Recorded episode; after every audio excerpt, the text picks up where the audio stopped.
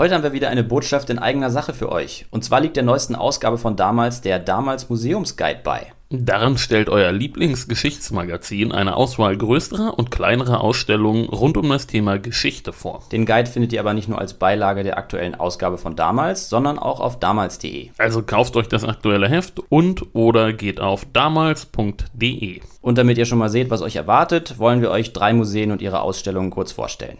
Im Badischen Landesmuseum in Karlsruhe werdet ihr zur Audienz bei den Markgrafen und Großherzögen von Baden gebeten. Im neu eingerichteten Thronsaal könnt ihr das frisch restaurierte Thronensemble mit Baldachin, Wappen und Herrscherinsignien bestaunen. Zwei Jahre lang wurde daran gearbeitet, den Saal wieder in den Zustand von 1855 zu versetzen. Und die Arbeit hat sich echt gelohnt. Allein dafür lohnt sich der Besuch. Aber das ist natürlich nicht alles. In der Sammlungsausstellung Schloss und Hof wird das Leben in der Residenz eindrucksvoll und anschaulich dargestellt. Kann nur wiederholen, der Besuch lohnt sich.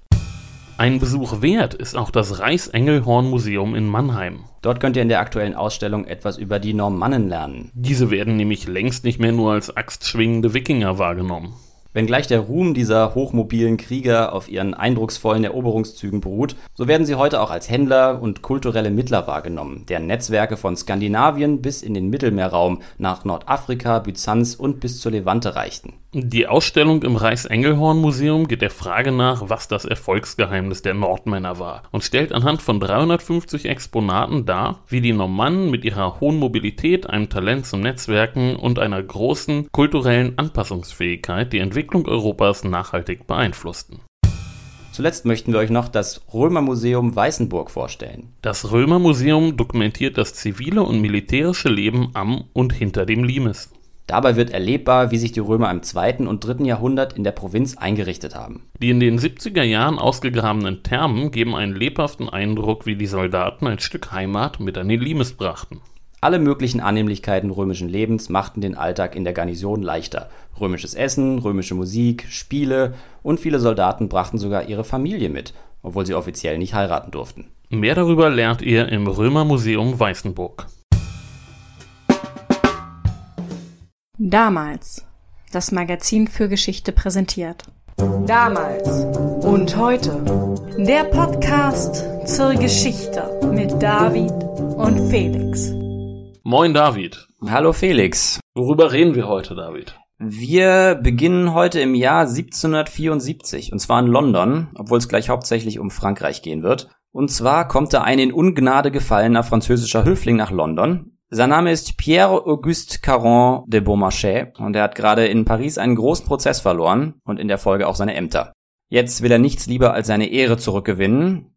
Das kann er so, wie die Dinge liegen, aber nur im Exil machen. Und zwar als Agent der französischen Krone. Er ist also trotz der Ungnade noch geeignet für den Staatsdienst. Zumindest für zwielichtige Agententätigkeiten. Was hat er denn verbrochen, um in Ungnade zu fallen? Er wurde der Verleumdung schuldig gesprochen, aber dazu sage ich später noch mehr. Es gibt übrigens einen historischen Roman über Beaumarchais, und zwar von Leon Feuchtwanger. An die tausend Seiten stark ist das Ding. Das klingt entweder nach einem abwechslungsreichen Leben oder nach einem sehr, sehr langweiligen Roman. und dabei behandelt das Buch nur den zweiten Teil dieses Lebens. Die Handlung setzt ziemlich direkt nach seiner Agentenzeit in London ein. Ich lese dir mal ein paar Sätze von Seite 1 vor. Pierre Caron de Beaumarchais hatte seine letzte Zeit in London zugebracht als Geheimagent der französischen Regierung. Die Geschäfte, für die man den schnellen, gewandten Herrn gebraucht hatte, waren dunkel, etwas schmutzig, nicht sehr bedeutend. Sie hatten nur einen kleinen Teil seiner Zeit in Anspruch genommen und ihm Muße gelassen, ein wichtiges Projekt auszuarbeiten. Seitdem der große Streit ausgebrochen war zwischen dem König Georg III. von England und seinen amerikanischen Kolonien, hatte Pierre Caron de Beaumarchais leidenschaftlich Partei ergriffen für die Amerikaner, für die Aufständischen.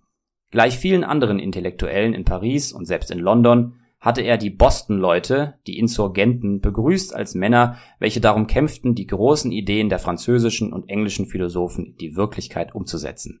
Also war er nicht nur ein Agent des Königs, sondern auch ein Sympathisant der Revolution. Er ist noch eine ganze Menge mehr gewesen. Das Feuchtwanger Buch heißt übrigens Die Füchse im Weinberg. Der ursprüngliche Titel war Waffen für Amerika. Und die zweite Hauptfigur ist kein anderer als Benjamin Franklin. Ja, Benjamin. Über unseren Founding Father haben wir ja auch schon eine Folge aufgenommen. Genau. Franklin und Beaumarchais haben im Zuge des amerikanischen Unabhängigkeitskrieges dann tatsächlich miteinander zu tun, werden aber nicht so recht grün miteinander. Naja, bei Benjamin hatten wir ja schon konstatiert, dass seine asketische Ader manch einen abschrecken konnte. Ich kann mir kaum vorstellen, dass jemand, der einem üppigen Essen eher skeptisch gegenübersteht, in Frankreich denn immer den besten Eindruck gemacht hat. Da hast du wahrscheinlich recht. Jetzt aber erstmal zurück nach London. Feuchtwanger schreibt ja, das sei alles etwas schmutzige, aber nicht so richtig wichtige Arbeit gewesen. Das ist nur die halbe Wahrheit. Für Beaumarchais persönlich ist sie extrem wichtig. Er will alles richtig machen, um die Gnade Versailles zurückzuerlangen. Und für den König sind die schmutzigen Geschäfte, die Beaumarchais da für ihn machen soll, auch nicht unwichtig. Konkret geht es nämlich darum, gegen französische Dissidenten vorzugehen.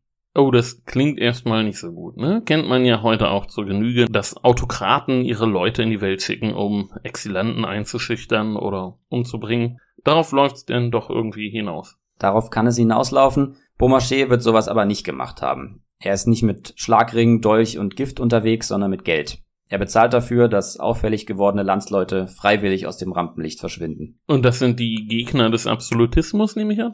Nicht nur, unter Majestätsbeleidigung kann ja alles Mögliche fallen, aber klar, Regimegegner haben es besonders schwer, die werden auch schon mal gekidnappt oder ermordet, aber dafür ist Beaumarchais, wie gesagt, nicht zuständig. Sein erster Auftrag ist der, ein Skandalbuch verschwinden zu lassen. Das hat ein gewisser Charles Thévenot de Morand geschrieben und herausgegeben, und in dem Buch geht es um die Mätresse des Königs, Madame du Barry, Morant ist gut informiert, das macht die Sache für ihn nicht besser. Also ein Buch voller Bettgeschichten und weniger mit demokratischen Gedanken. Richtig. Dieser Morant ist dem König also ein Dorn im Auge und scheinbar entgeht Morant Anschlägen und Entführungsversuchen, bis sozusagen als letzte Option Geld auf den Tisch gelegt wird. Und das soll eben Beaumarchais erledigen. Okay, also James Bond war er nicht, aber man darf natürlich nicht unterschätzen, welche Wirkung so Klatschgeschichten haben konnten, gerade in der Kombination mit regimekritischen Ideen, die im Umlauf waren. Ja, absolut. Das Bürgertum liest solche Geschichten zu der Zeit ja immer weniger mit Humor und zunehmend mit Verachtung. Okay, er macht sich also bewaffnet mit Kohle an die Ehrenrettung von Madame du Barry. Ja, pikant dabei ist, dass sie ihm früher immer das Leben schwer gemacht hat, aber dazu später auch noch mehr. Jetzt ist er also in London und bezahlt Morand aus und das nicht zu knapp. Morand bekommt für die Verbrennung der bereits gedruckten Bücher 32.000 Livre, außerdem eine lebenslange Rente von 4.000 Livre pro Jahr. Er besteht außerdem darauf, dass im Falle seines Ablebens seine Frau noch 50 Prozent dieser Rente bekommen soll. Er rechnet irgendwie denn doch damit, dass man ihn noch unter die Erde bringen wird. Oder dass er in der Themse landet. Ja, da ist er kein bisschen blauäugig. Hat er denn vor, dem König und seiner Mätresse denn weiter auf die Nerven zu gehen? Na, er verpflichtet sich vertraglich, die 32.000 Livre zurückzuzahlen, sollte er wieder Sachen verfassen und drucken, die nicht genehm sind.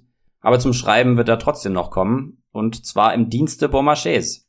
Die beiden verstehen sich nämlich scheinbar gut. Morand wird später noch hilfreich für Beaumarchais und seinen Bruder nimmt er sogar direkt in seine Dienste, als er wieder in Paris ist.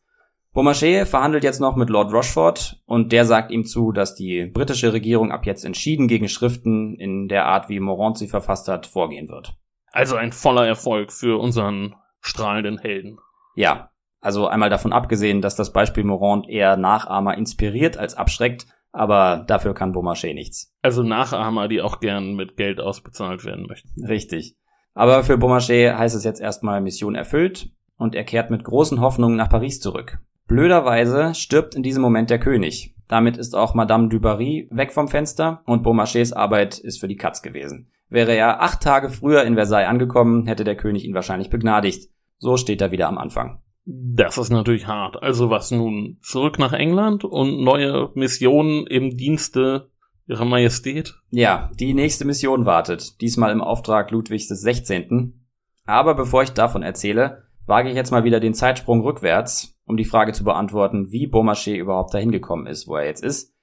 Er ist in England im Zuge seiner Agententätigkeit mit einem Decknamen unterwegs, und zwar nennt er sich Ronac, aber auch Beaumarchais ist nicht sein richtiger Name. Er fängt nämlich nicht als Höfling an und als Aristokrat schon gar nicht. Okay, dann liefere uns mal das Prequel, also eine Aufsteigergeschichte natürlich. Ganz genau. Sein Vater ist nämlich Uhrmacher und auch Beaumarchais erlernt diesen Beruf. Er heißt damals aber wie gesagt noch nicht Beaumarchais, sondern Caron. Ist Uhrmacher denn von sich aus schon ein Beruf, der irgendwie Nähe zum Hof ausdrückt? Ich meine, Uhren gab es im 18. Jahrhundert ja nicht an jeder Straßenecke. Das waren hochkomplexe mechanische Apparate, die sich auch nicht jeder leisten konnte. Das waren kleine Kunstwerke, die ihrem Besitzer nicht nur die Zeit anzeigten, sondern vor allem auch Prestige verliehen durch ihren bloßen Besitz. Das stimmt. Ein Uhrengeschäft ist damals schon so ein bisschen wie ein Apple Store heute. Oder vielleicht eher wie ein Apple Store vor zehn Jahren. Da gibt's die neueste Technik für den persönlichen privaten Gebrauch und Uhren sind die Gadgets, die jeder haben will und die sich ständig technisch weiterentwickeln. Ein Uhrmacher ist also zu der Zeit kein Allerweltsberuf. Der Kontakt zu adligen Kreisen ist schon per Beruf gegeben. Ja. Und der junge Herr Caron, also der zukünftige Herr de Beaumarchais, ist sehr ambitioniert in seinem Beruf. Er versucht sich als Erfinder. Genauer gesagt nimmt er sich dem Problem an, mit dem viele Uhrmacher damals ringen, und zwar, dass die Uhren immer einen Tick zu schnell sind, nach einiger Zeit also merklich vorgehen. Da gibt es verschiedene Lösungsansätze, und er schafft es tatsächlich, einen Mechanismus zu erfinden, den es so noch nicht gibt. Also steht am Anfang seiner Karriere der Ruhm als bahnbrechender Erfinder und Cutting-Edge-Experte der Uhrmacherei. Na, der Ruhm kommt eher weniger durch die Erfindung, sondern mehr durch den damit einhergehenden Rechtsstreit. Es gibt dann nämlich den Uhrmacher Jean-André Lepot, der ist königlicher Uhrmacher, versorgt also Ludwig 15. und den Hof mit Uhren und schaut sich immer mal wieder an, was der junge Erfinder so treibt, ermutigt ihn, lobt ihn und klaut ihm dann die Idee, als die Erfindung geglückt ist. Du hast schon den Rechtsstreit erwähnt. Heißt, Beaumarchais lässt das nicht auf sich beruhen, sondern versucht sich zu wehren. Ja. War doch denn aber wohl nicht so einfach gegen den königlichen Uhrmacher, nehme ich an. Der rechnet sicher nicht damit, dass ihm jemand auf die Finger klopft, aber der junge Herr Caron versucht es. Er hat natürlich jede Menge Material, das seinen Forschungsprozess dokumentiert, und das kriegt jetzt alles die Akademie der Wissenschaften in Paris. Zusätzlich, und das wird die Taktik seiner Wahl die folgenden Jahrzehnte hindurch, wendet er sich mit seiner Anklage an die Öffentlichkeit. Und macht das auf eine Art, dass ihm die Herzen zufliegen. Ja, ganz genau. Er ist in dem Fall ganz klar der Held, der gegen das System kämpft, und er bekommt tatsächlich Recht. Ihm wird das Patent zuerkannt. Okay, aber ist das nicht eher ein Weg, sich am Hof denn unbeliebt zu machen? Nein, das Ganze ist sehr unterhaltsam, und wer unterhaltsam ist, hat in Versailles gute Karten. Der König ist beeindruckt, lässt den siegreichen Uhrmacher vorbeikommen und gibt Uhren bei ihm in Auftrag. Die werden so gut, dass Caron zum königlichen Uhrmacher ernannt wird. Ist Lepot seinen Job denn los oder gibt es denn zwei königliche Ja, nein, Uhrmacher? nein, der, der darf bleiben, aber eine Demütigung ist es für den natürlich schon. Also als königlicher Uhrmacher ist man aber noch nicht ganz Höfling. Man ist Hoflieferant. Ja, nee, ein Hofamt ist das noch nicht, aber das ist jetzt ganz klar das Ziel. Caron hat Blut geleckt und will weiter aufsteigen. Und das klappt, als er ein Paar kennenlernt, einen Höfling und seine Frau. Mit der Frau beginnt er eine Affäre und der Höfling tritt ihm eine seiner Ämter ab. Oh, jetzt erzähl. ja, es ist etwas undurchsichtig, was da genau vor sich gegangen ist. Jedenfalls äh, stirbt der Höfling wenig später und Caron heiratet die Witwe. Verdächtig. Ja, und nach kurzer Ehe stirbt dann auch die Frau. Sehr verdächtig. Das sehen die Zeitgenossen teilweise auch so. Und diese mysteriösen Ereignisse sind Caron immer wieder um die Ohren gehauen worden. Der Verdacht, er hätte da nachgeholfen, verlässt ihn nie. Aber an den Hoftitel ist er, wie gesagt, ja auch schon vorher gekommen, also bevor einer der beiden gestorben ist. Und der Tod seiner Frau bringt ihm eigentlich nichts, außer einem ewigen Rechtsstreit um das Erbe. Jetzt ist er jedenfalls selber ein Höfling und nennt sich von nun an de Beaumarchais, nach einem Anwesen seines verstorbenen Vorgängers. Gut, nun hat er es geschafft. Er ist Höfling und nebenher weiter Uhrmacher, oder? So ein Hofamt wird einen ja nicht den ganzen Tag ausfüllen, oder? Nein, den Beruf hängt er an den Nagel. Er fühlt sich jetzt zu höherem berufen, außerdem kriegt er seine Zeit schon rum. Er kauft sich teure Klamotten und hat zahllose Affären. Insgesamt passt er also super nach Versailles. Klingt danach, ja. Wie war das denn damals? Bekommt er es auch zu spüren, dass er als Aufsteiger nicht ganz dazugehört? Oder ist den Adligen das egal? Hauptsache der Typ ist unterhaltsam. Also er beschreitet da ja keinen völlig einmaligen und unerhörten Weg. Zu der Zeit sind die Ämter halt käuflich. Das Bürgertum kann sich auf die Weise Zutritt zum Hof verschaffen und Beaumarchais ist da auch nicht der Erste, aber bewusst ist es ihm natürlich. Und er muss besonders zu Beginn sehr unleidlich gewesen sein, wenn er das Gefühl hatte, dass jemand auf seine bürgerliche Herkunft anspielt. Was macht er denn nun eigentlich in Versailles? War das eins dieser sinnlosen Ämter, die man von dort so kennt? Also Taschentuchfalter oder Hundeleinenaufwickler oder? Ja, er ist Oberaufseher der Hofküchenschreiber. Ah. Also er beaufsichtigt die Buchhaltung der Hofküche? In erster Linie eskortiert er das Steak von der Küche zum Esstisch. Ah, okay, eins dieser Ämter denn doch, ne? Ja, genau. Entsprechend hat er auch viel Zeit nebenher. Es fällt auf, dass er ein musikalischer Mensch ist und als solcher wird er Musiklehrer der Königstöchter. Er kann ja eigentlich, er macht nichts falsch, ne? Läuft super. Ja, läuft super und er lässt auch keine Gelegenheit aus. Nebenher sammelt er übrigens erste Erfahrungen als Stückeschreiber und zwar am Privattheater eines Adligen, mit dem er sich anfreundet. Jetzt nun also auch noch Theaterautor. Du hast ja vorhin seinen Zeitgenossen Benjamin Franklin erwähnt. Ein ähnliches Multitalent scheint Beaumarchais ja auch zu sein. Das Theater ist übrigens auch der Hintergrund, warum sein Name die Zeiten überdauert hat, aber da sind wir jetzt noch nicht. Schon als Uhrmacher hat er sich jedenfalls als Künstler verstanden oder sich auf jeden Fall so dargestellt, und da passt das Theater sehr gut dazu. Aber noch ist das eher ein Privatvergnügen im Freundeskreis. Zeit hat er nebenher immer noch genug und die nutzt er, um sich als Geschäftsmann und Lobbyist zu versuchen. Wer sich bei Hof beliebt gemacht hat, der ist ja sicher dann auch ein gefragter Verbündeter für alle, die mit dem Hof Geld verdienen wollen. Heute würde man so jemandem Beraterhonorare zahlen für die Nutzung seiner Netzwerke. Ganz genau. Auf diese Weise bringt er es sogar zum Geschäftspartner eines der reichsten Leute des Landes, Joseph Paris Duvernay. Der ist vor allem durch die logistische Versorgung der französischen Armee zu sehr großem Wohlstand gekommen und mit dem arbeitet Beaumarchais jetzt eng zusammen, kommt dabei schnell zu viel Geld und kauft sich auch bald ein besseres Hofamt, nämlich das eines Jagdrichters. Das ist weniger symbolisch und ist mit echter Arbeit verbunden. Vor dem Jagdgericht landen alle Fälle, die sich in den königlichen Wäldern zutragen. Also ist er nun auch noch Richter. Ja, er nimmt die Arbeit auch ernst, aber eine Auszeit davon gönnt er sich dann doch, als ihn zwei Anliegen nach Spanien treiben. Zum einen will er eine seiner Schwestern verheiraten und zum anderen will er Lobbyarbeit für seinen Geschäftspartner Paris de Verny machen. Der möchte groß in den Sklavenhandel einsteigen und das soll Beaumarchais in die Wege leiten. Oha. Nun, also er war gerade dabei, mir wieder sympathischer zu werden, aber nun. Ja, da hast du natürlich recht. Die Kreise, in denen er sich da bewegt, sind da moralisch doch sehr flexibel. Mit dem Sklavenhandel hat er kein Problem. Zumindest noch. Er amüsiert sich prächtig in Spanien und will jetzt auch Einfluss auf die hohe Politik ausüben.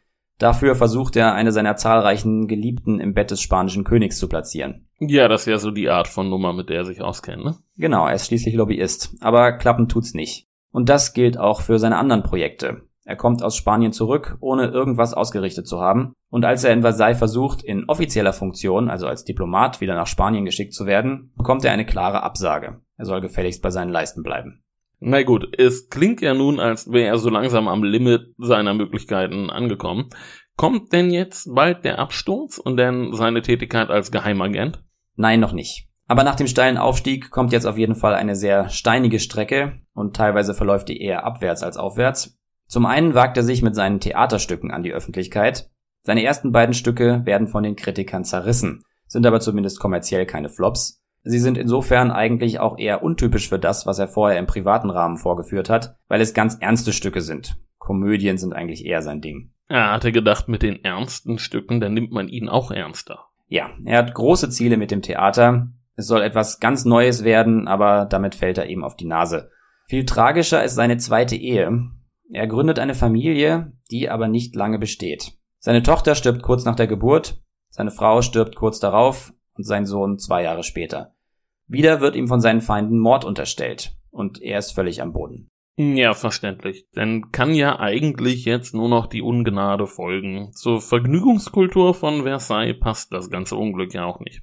Ja, erstmal bricht die Phase seines Lebens an, die sich größtenteils vor Gericht abspielt. Sein Geschäftspartner Paris Duvernay stirbt nämlich und vererbt ihm einen gewissen Anteil, was der Haupterbe, der Graf von La Blache, aber anfechten lässt. Und nicht nur das, der Graf machte sich zur Aufgabe, Beaumarchais zu vernichten. Warum lässt sich nicht so genau sagen? Um das Erbe allein wird es wahrscheinlich nicht gegangen sein, weil Beaumarchais Anteil so groß gar nicht ist. Der hat derweil jedenfalls zumindest wieder Lust darauf, Komödien zu schreiben. Sein neuestes Stück bietet er der italienischen Oper in Paris an. Darin kommt ein Barbier vor, ein gewisser Figuaro. Klingelt's da bei dir? Naja, aus dem Nichts komme ich drauf. Äh, das klingt nach Figaro. Ja, 100 Punkte. Also dafür kennt man ihn heute, wenn man ihn kennt. Er ist der Erfinder des Figaro. Das ist denn schon das Stück, das die Vorlage für Mozart gibt.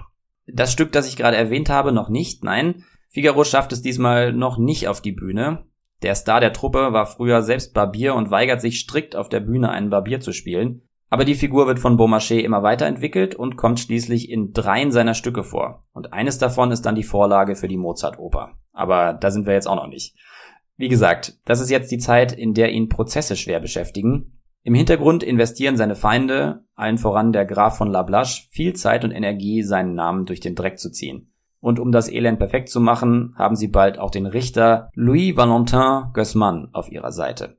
Das ist ja der Fluch vieler Aufsteiger, dass ihnen das eigene, über die Jahrhunderte gewachsene Netzwerk fehlt. Wenn es denn hart auf hart kommt, dann sind die alteingesessenen Kräfte einfach besser organisiert.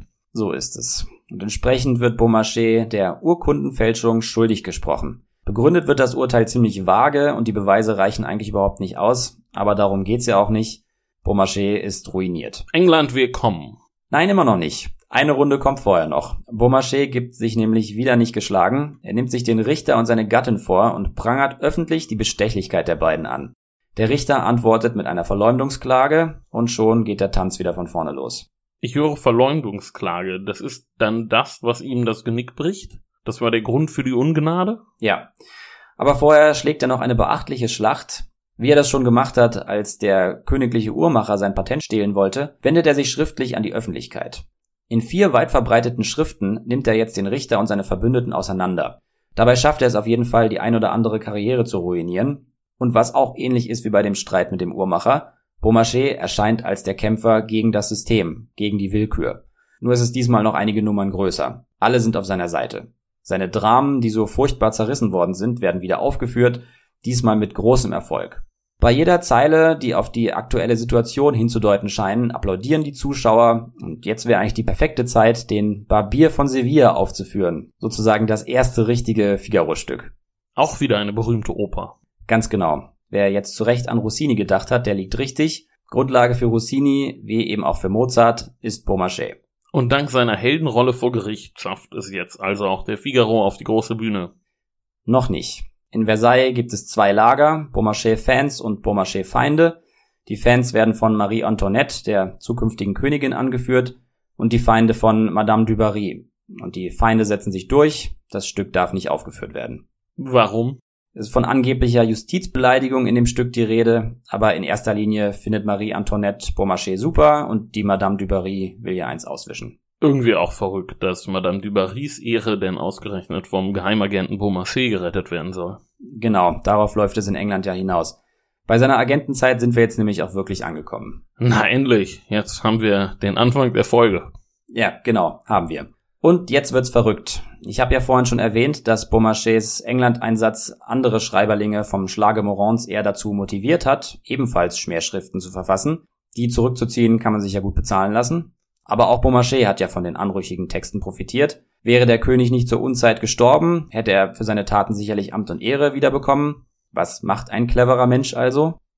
Na, ist doch klar, er setzt sich hin und schreibt selber einen Text, den er dann ausfindig machen und aus dem Verkehr ziehen kann. Exakt. Und man kann zumindest vermuten, dass Beaumarchais genau das macht.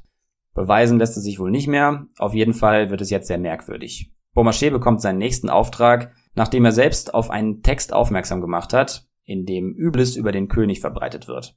Autor sei ein gewisser Atkinson. Unklar, ob es ihn wirklich gab.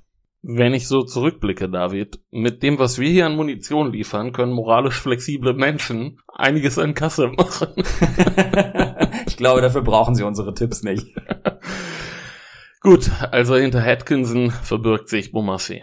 Ja, oder Morand, der weiß ja, wie man sowas macht, hat er schon unter Beweis gestellt. Diesmal dann halt in Zusammenarbeit mit Beaumarchais. Beaumarchais kriegt jedenfalls den Auftrag und jagt das Phantom Atkinson dann durch ganz Europa. Die Verfolgungsjagd endet, laut Beaumarchais, bei Nürnberg.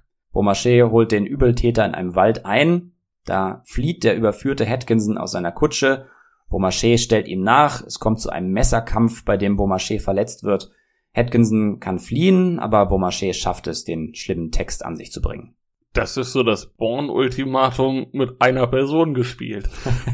das hat schon Stil, ne? Also, und Fantasie. Da kommt dann der Autor durch. Mhm. Er taucht dann kurz darauf in Wien auf und wird bei Kaiserin Maria Theresia vorstellig, das Gesicht voller Pflaster. Vom Messerkampf. Ja, vom Messerkampf. Und er erzählt von seinen Abenteuern und seinen Heldentaten und dann kommt er erstmal unter Hausarrest. Ist aufgefallen, dass er zu dick aufgetragen hat. Hat ihn jemand ohne die Pflaster gesehen? Ja, ganz offensichtlich. Aber diesmal hat er wieder Glück im Unglück. Er hat es zwar geschafft, Wien und Paris gleichermaßen zu irritieren, aber am Ende wird er freigelassen und vom König belohnt. Wenn auch noch nicht mit einer Begnadigung, so doch mit einem dicken Batzen Geld. So kommt er also nach Frankreich zurück und kann eigentlich ganz zufrieden mit sich sein. Obendrein wird der Barbier von Sevilla, also sein erstes Figaro-Stück, nun doch endlich uraufgeführt und das Stück wird ein Erfolg. Aber Agent bleibt er trotzdem, oder nicht? Du hast gesagt, richtig begnadigt wurde er noch nicht. Also versucht er jetzt den Trick nochmal und denkt sich wieder ein Problem aus, das er lösen kann? Oder wie geht's weiter mit seinen Abenteuern als Agent? Nein, diesmal bekommt er wieder einen Auftrag. Und zwar soll er einem gewissen Chevalier Deon anrüchige Papiere abnehmen, die dieser aus St. Petersburg mitgebracht hat. Das heißt, zu diesem Zeitpunkt ist der Chevalier nicht mehr ein Er, sondern eine Sie, lebt also als Frau. Beaumarchais soll die Papiere an sich bringen und veranlassen, dass sie nach Frankreich zurückkehrt. Das schafft Beaumarchais auch, wenn wohl auch auf eine Weise, mit der er die Wut des Chevaliers auf sich zieht. Mit der Begnadigung vor Augen wird nichts mehr dem Zufall überlassen. Richtig. Sein dritter Fall soll der letzte sein und tatsächlich wird sein Wunsch diesmal erfüllt. Er wird begnadigt, Amt und Ehre sind wieder sein. Okay, äh, Kapitel Geheimagent ist beendet. Dann käme jetzt Amerika, oder? Trifft er denn auch endlich Benjamin Franklin? Ja, jetzt kommt sein Engagement in Amerika. Er hat ja viel Zeit in England verbracht und hatte da sehr gute Quellen zum Thema amerikanische Kolonien. Er ist überzeugt, dass Frankreich den Kolonisten gegen London helfen soll. Gut, wäre jetzt schon wichtig zu wissen, was sich so ein windiger Typ jetzt davon verspricht. Will er jetzt einfach in die Politik oder will er Kohle machen, wovon ich ausgehe? Die Politik reizt ihn auf jeden Fall. Da wollte er in Spanien ja schon mitmischen. Und dass er mit Krieg gut Geld verdienen kann, weiß er natürlich auch. Aber dazu kommt echte Sympathie für die neuen amerikanischen Ideen. Was Franklin und Kollegen vorhaben, findet er großartig. Die Monarchie ist er inzwischen also leid. Auf jeden Fall. Anonym schreibt er regierungskritische Sachen. Dazu spannt er auch wieder Morand ein. In Frankreich selbst würde er gern Veränderungen sehen, aber erstmal ist Amerika dran. Und es gelingt ihm wirklich, Frankreich auf die Seite der Kolonisten zu bekommen. Das war wirklich sein Verdienst. Ja, aber zu einer offenen Parteinahme kann sich Ludwig XVI. nicht durchringen. Deshalb werden Waffen und Ausrüstung geschmuggelt. Koordinator, Räder, Manager des Ganzen ist natürlich Beaumarchais.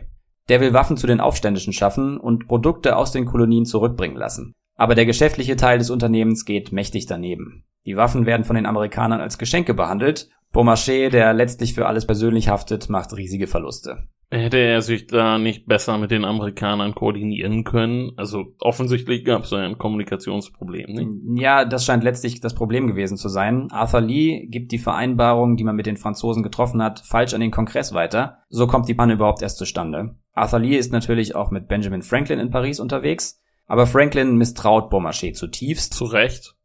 Das kann man vor dem Hintergrund seines Werdegangs natürlich auch verstehen. Dazu kommt, dass im Verlauf des Prozesses jedes Gerücht über Beaumarchais immer und immer wieder neu aufgewärmt worden ist. Aber die Einmischung Frankreichs hat dann ja durchaus sichtbare Konsequenzen und den Ausgang des Krieges kennen wir ja heute auch. Das müsste für Beaumarchais denn doch wieder eigentlich ein Sprung nach vorne gewesen sein.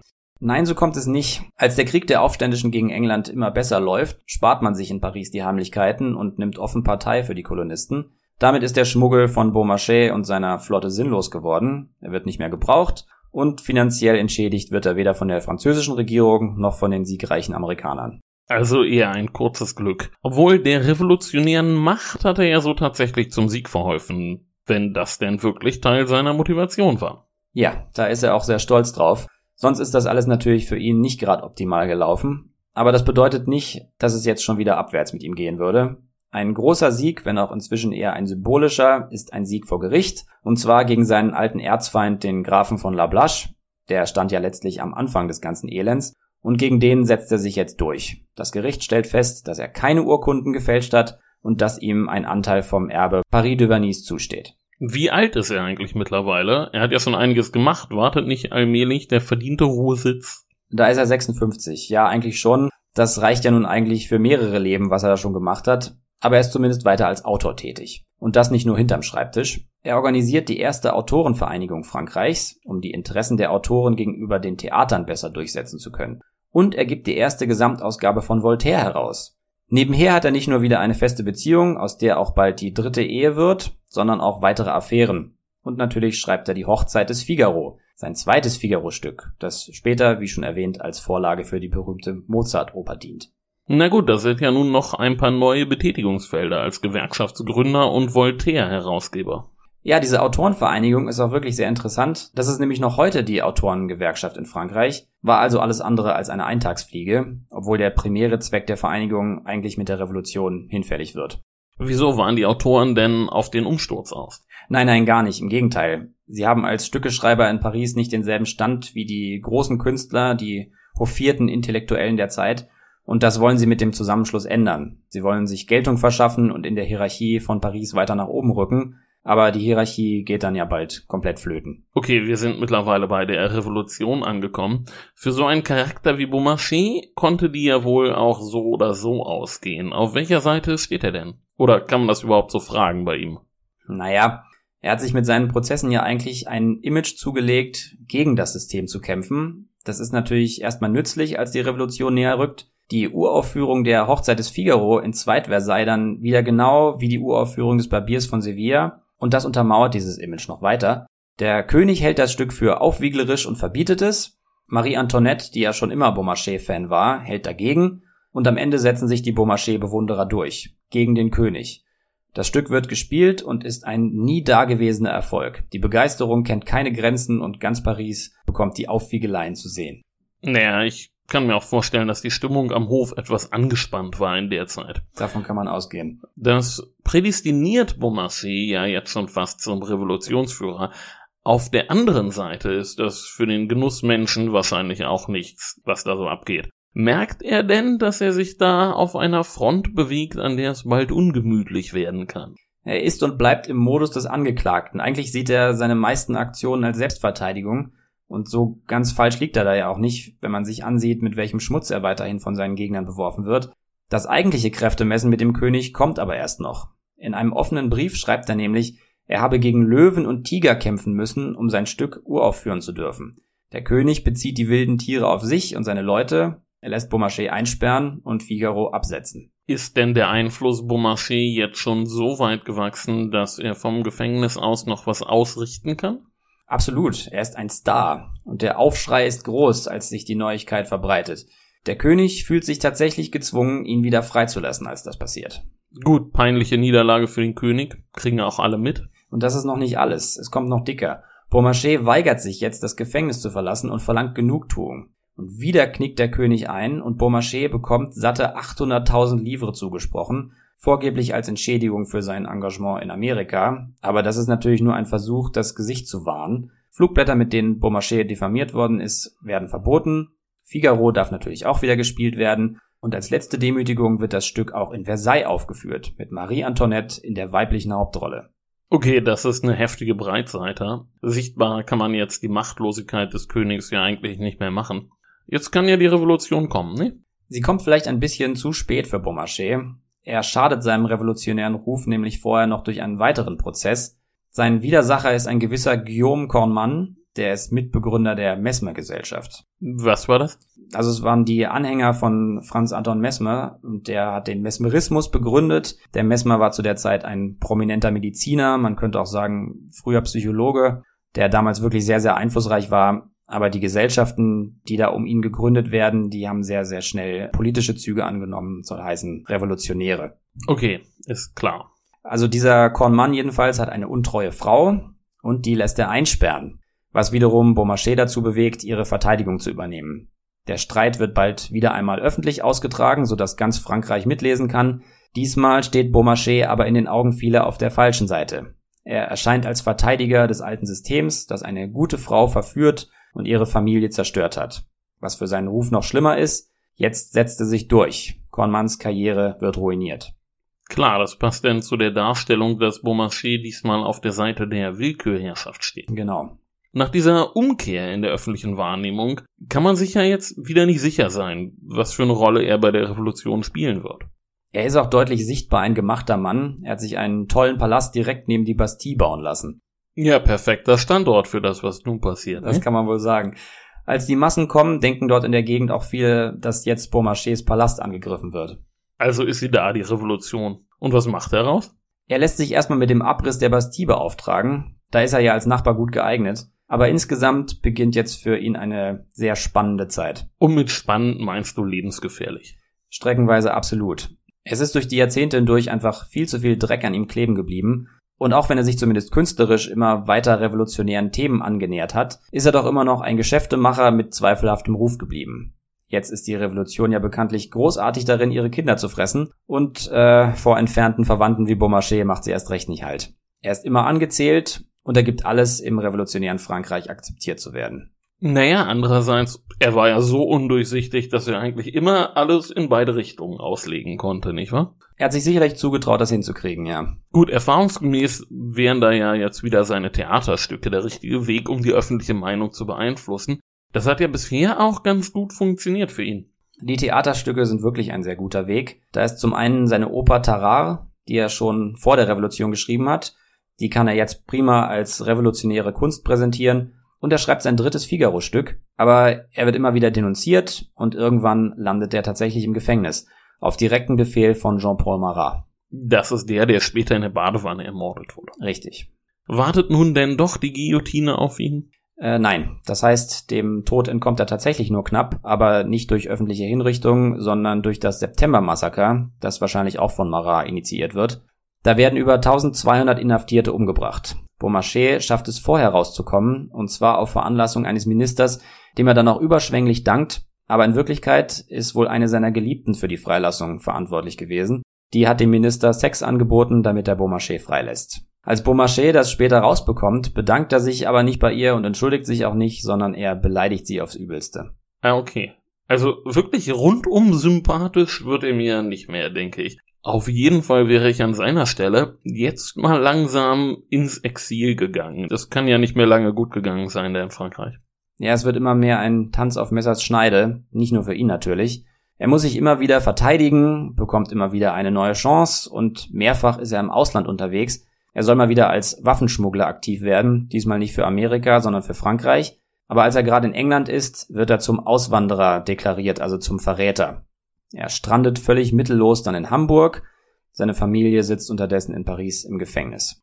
Also hat er es jetzt geschafft und ist Feind der Revolution geworden. Allerdings, das ist die Zeit des Terror unter Robespierre. Und solange wie die Herrschaft Robespierres dauert, solange dauert auch das Elend von Beaumarchais Familie. Als Robespierre dann tot ist, darf Beaumarchais bald nach Frankreich zurück und dort alt werden. Sein drittes Figaro-Stück, die schuldige Mutter, wird uraufgeführt und außerdem prozessiert er mal wieder, weil er meint, dass ihm Frankreich wegen Amerika noch immer Geld schuldet. Das Geld, das man ihm zuspricht, ist ihm zu wenig, dann klagt er wieder und diesmal kommt das Gericht zu dem Schluss, dass er es ist, der Frankreich Geld schuldet.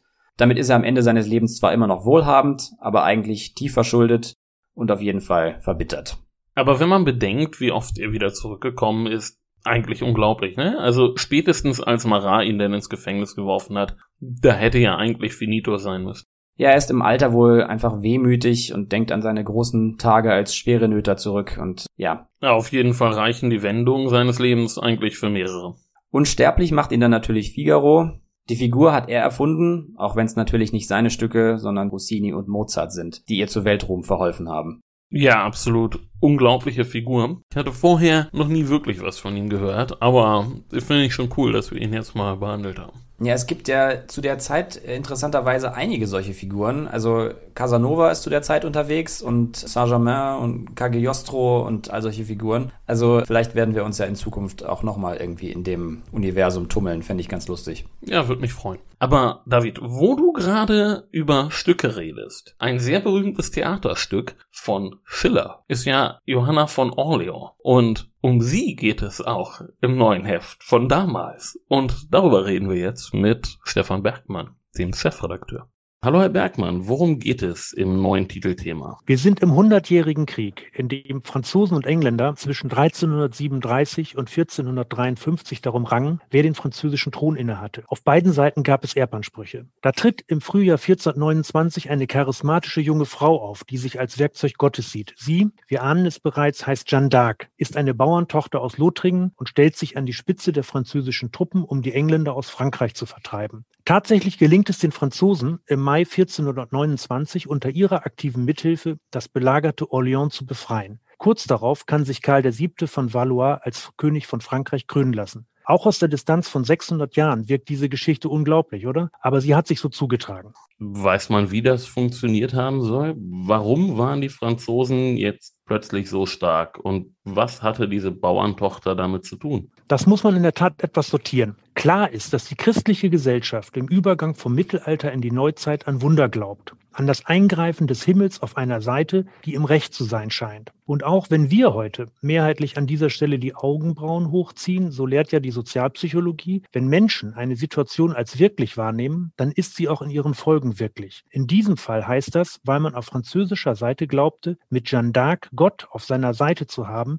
waren die Truppen völlig neu motiviert, rappelten sich auf und siegten. Und so unglaublich es ist, in dieser Situation traten all die Gesetzmäßigkeiten der ständischen Gesellschaft in den Hintergrund, die normalerweise dafür gesorgt hätten, dass Jeanne nichts zu melden gehabt hätte, als Frau, als Ungebildete von niedrigem Stand, als Nichtadlige. Für Frankreich ging es ja insgesamt gut aus, aber Jean starb auf dem Scheiterhaufen. Das ist das dramatische Finale. 1430 wird sie von der Gegenseite gefangen. Willfährige französische Kleriker machen Jeanne im Auftrag der Engländer den Prozess. Erst versucht man, sie als Hexe abzustempeln, aber sie ist nachweislich Jungfrau, was damals bedeutete, sie konnte nicht mit dem Teufel im Bunde stehen. Schließlich verurteilt das Gericht sie als Ketzerin. Sie stirbt 1431 auf dem Scheiterhaufen. Die Beschreibung des Prozesses zeigt nochmal deutlich, dies war wirklich eine besondere junge Frau. Wie sie die Richter immer wieder vorführte, ihnen ihre Parteilichkeit nachwies, das ist schon atemberaubend.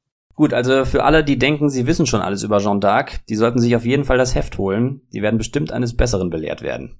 Und wir reden in zwei Wochen über eine ganz andere Legende. Über Fidel Castro. Genau. Unsere nächste Folge behandelt die kubanische Revolution. Solange wir vergessen immer unsere E-Mail-Adresse zu sagen, David. Kriegst du sie zusammen? damals-podcast.konradin.de Ansonsten sind wir bei Instagram, Twitter, Facebook. Gebt uns fünf Sterne bei Apple Podcasts. Macht's gut. Bis bald. Ciao.